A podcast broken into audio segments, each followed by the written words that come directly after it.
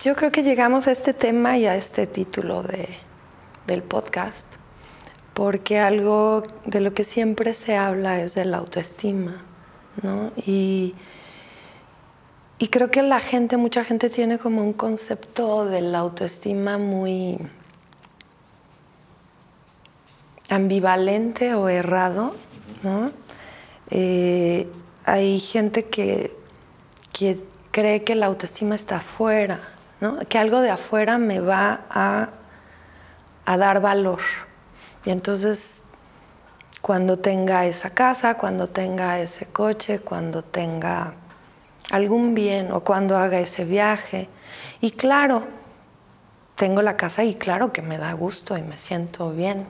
Y sí me da un cierto valor a lo mejor, pero no es un valor de autoestima, porque la autoestima es definidamente, como definición es el valor positivo o negativo que yo me doy a mí mismo, lo que yo creo que valgo, si soy valiosa o no soy valiosa, pero como persona.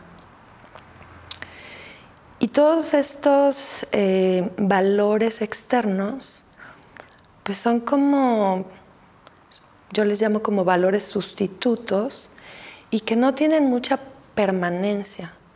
Es decir, cuando me compre, cuando cambie mi coche, ¿no? Y entonces durante el tiempo que tengo que ahorrar o sacar el crédito o lo que sea, esta energía me mueve para obtener ese satisfactor. Pero una vez que ya tengo el coche, pues empiezo a sentir otra vez que, que pues mi valor empieza a perder y a lo mejor ya tengo este, pero pues a lo mejor podría comprarme otro con una jerarquía más alta o de una mejor marca o más de lujo o más deportivo, porque no es mi valor el que está ahí puesto, ¿no? Y uno lo puede ver como en los niños, cuando ves a un niño de la calle jugando ahí en, el semáforo con, en su huacal que les ponen con latitas, corcholatas y están, la verdad, súper entretenidos todo el día mientras la mamá pide dinero o, vende chicles. Y tú ves a los niños auténticamente divertidos y felices ahí. Y si te pido que pongas como el enfoque en un niño que nace en una, como digo yo, con cuna de seda, y no hay cosa que no vea o desee que no tenga, ¿no? Y tiene 20 peluches y tiene 40 coches y muñecas y lo que quiera. Y le das uno y lo avienta y le das el otro y lo avienta y, y sales corriendo a la juguetería porque es que nos falta todavía conseguirle aquel que no tiene, ¿no? Y creo que tiene también que ver, y no porque hable que la autoestima del niño ahí está en el juguete que tiene, pero sí en cómo podemos empezar a buscar o enseñar a nuestros hijos a buscar desde afuera, desde pequeños, esto que me defina, que me entretenga, que me... Porque ese es otro tema como la soledad, ¿no? Alguien que me entretenga, porque estar solo, pues no está padre, ¿no? Entonces un niño que desarrolle su creatividad de entretenerse Digo, los niños cuando les das un regalo, un bebé, es impresionante ver cómo se entretienen con el moño y el papel más que con el gran regalo que le hayan traído los abuelos, ¿no? O si los traen una caja con un juguete, se meten a la caja y empieza la imaginación que generalmente nosotros no les desarrollamos, ¿no? Les damos. Y hoy en día que los juguetes ya hacen todo solos, este, no los estimulamos, pero volviendo al, como al tema este de, la autoestima, este, pretender que si tengo una ropa de marca o si tengo un coche de lujo o si vivo en la colonia X, me da más valor, pues es un valor sustituto porque si un día me quitas la casa, el coche y la ropa de marca, entonces no valgo. ¿No?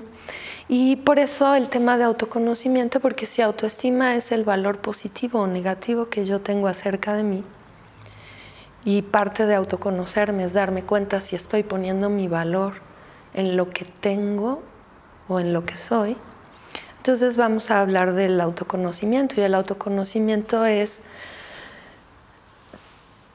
de alguna manera la información que soy capaz de obtener acerca de mí misma. ¿Y de qué manera la puedo obtener? Pues de un montón, pero hay algunos puntos que podemos ir como, como checando. ¿Y por qué? Porque para yo poder eh, evaluarme, es decir, ver qué nivel, si, si hiciéramos un autoestima metro, así un termómetro de autoestima, eh, pues ¿qué necesitaría yo saber para evaluarme? Pues conocerme, ¿no? Si no me conozco, ¿cómo puedo evaluar si, si estoy, si tengo una buena autoestima o una mala autoestima? Este, y ahorita que decías esto de baja, hay gente que, eh, y quizás lo hayas escuchado, que este, que ve a una persona quizás como histriónica, que se hace notar, que, este, que aparenta mucha seguridad en sí misma. Y si es que tiene la autoestima bien alta, ¿no?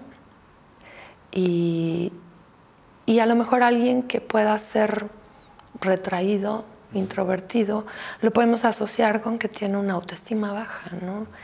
Y yo no estoy de acuerdo. Yo creo que una persona que tiene su autoestima bien puesta, pues no tiene necesidad ni ponerse por encima de nadie, o sea, no tiene como que llegar y yo mando y digo y ordeno, porque me da poder, me da valor el que tú sepas que sé más que tú o que yo sí puedo organizar.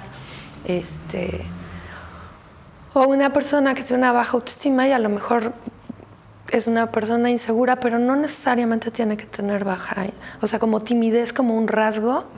Digo, hay gente que no le encanta estar como socializando, lo cual no significa que tenga una baja autoestima. Claro, si se siente menos que los demás, pues entonces sí, pero si es porque él decide que no me gusta tanto estar rodeado de gente, pero no me pongo por eso por debajo de nadie, pues no significa que tenga una baja autoestima, ¿no? Entonces, para poder evaluar mi nivel de autoestima, pues necesito primero conocerme, ¿no?